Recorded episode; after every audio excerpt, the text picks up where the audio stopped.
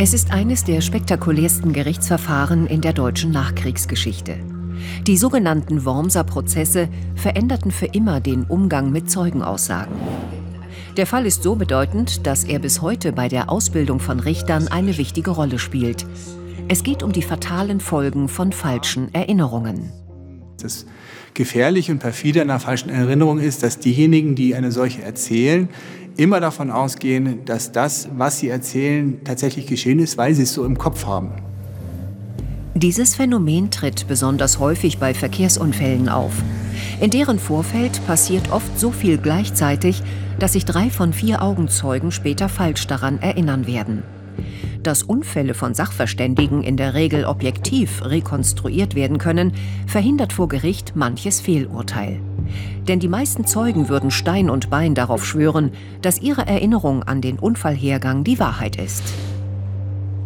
Augenzeugen, die sich irren, sind also eher die Regel als die Ausnahme. Dass man ihnen falsche Erinnerungen sogar regelrecht einpflanzen kann, war dagegen bis in die 90er Jahre weitestgehend unbekannt. Dann kamen die Wormser Prozesse und änderten alles.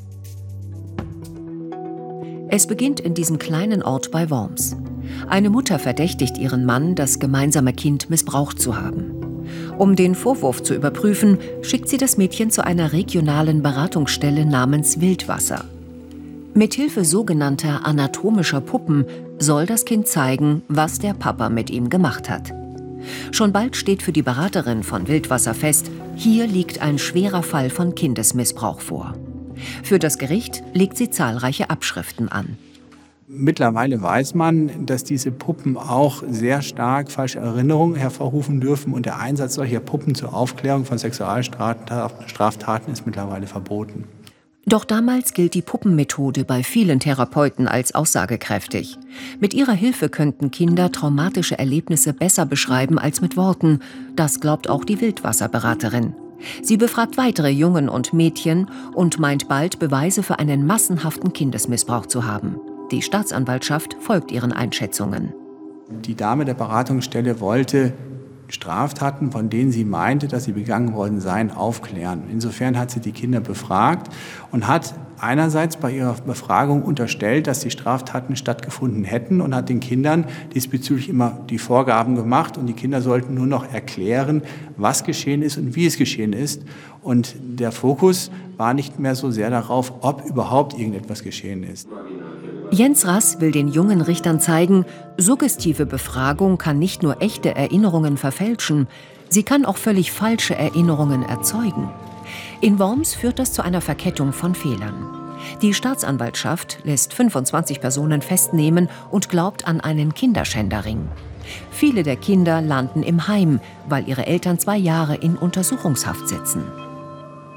Inzwischen haben moderne Forschungen zweifelsfrei erwiesen, dass es sogar möglich ist, falsche Erinnerungen gezielt zu erzeugen, so wie es bei den Kindern damals unabsichtlich geschehen ist. Ein Fehlurteil wurde nur verhindert, weil der Richter sämtliche Aussagen überprüfen ließ. Alle Angeklagten wurden letztendlich freigesprochen. Der Richter entschuldigte sich sogar. Natürlich war dieser Prozess am allerschwierigsten natürlich für die Angeklagten die sich von diesem Prozess und von diesen Vorwürfen, äh, da bin ich ganz sicher, auch nie mehr vollkommen erholen werden, weil das ist äh, eine Erfahrung, die einer mit ins Grab nimmt, egal wann er stirbt.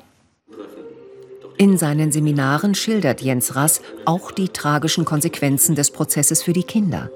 Einige von ihnen hielten noch lange danach ihre falschen für echte Erinnerungen. Sie blieben auch nach den Freisprüchen lieber im Heim, als zu ihren vermeintlichen Misshandlern nach Hause zurückzukehren. Man kann in seinem Gedächtnis eine wirkliche Erinnerung nicht von einer falschen Erinnerung unterscheiden. Das ist nicht möglich. Deshalb müssen Richter sich klar machen, dass Zeugen oder Angeklagte nicht unbedingt lügen, wenn sie die Unwahrheit sagen. Es kann auch an suggestiv gestellten Fragen liegen, dass falsche Erinnerungen entstehen, die zu Falschaussagen führen.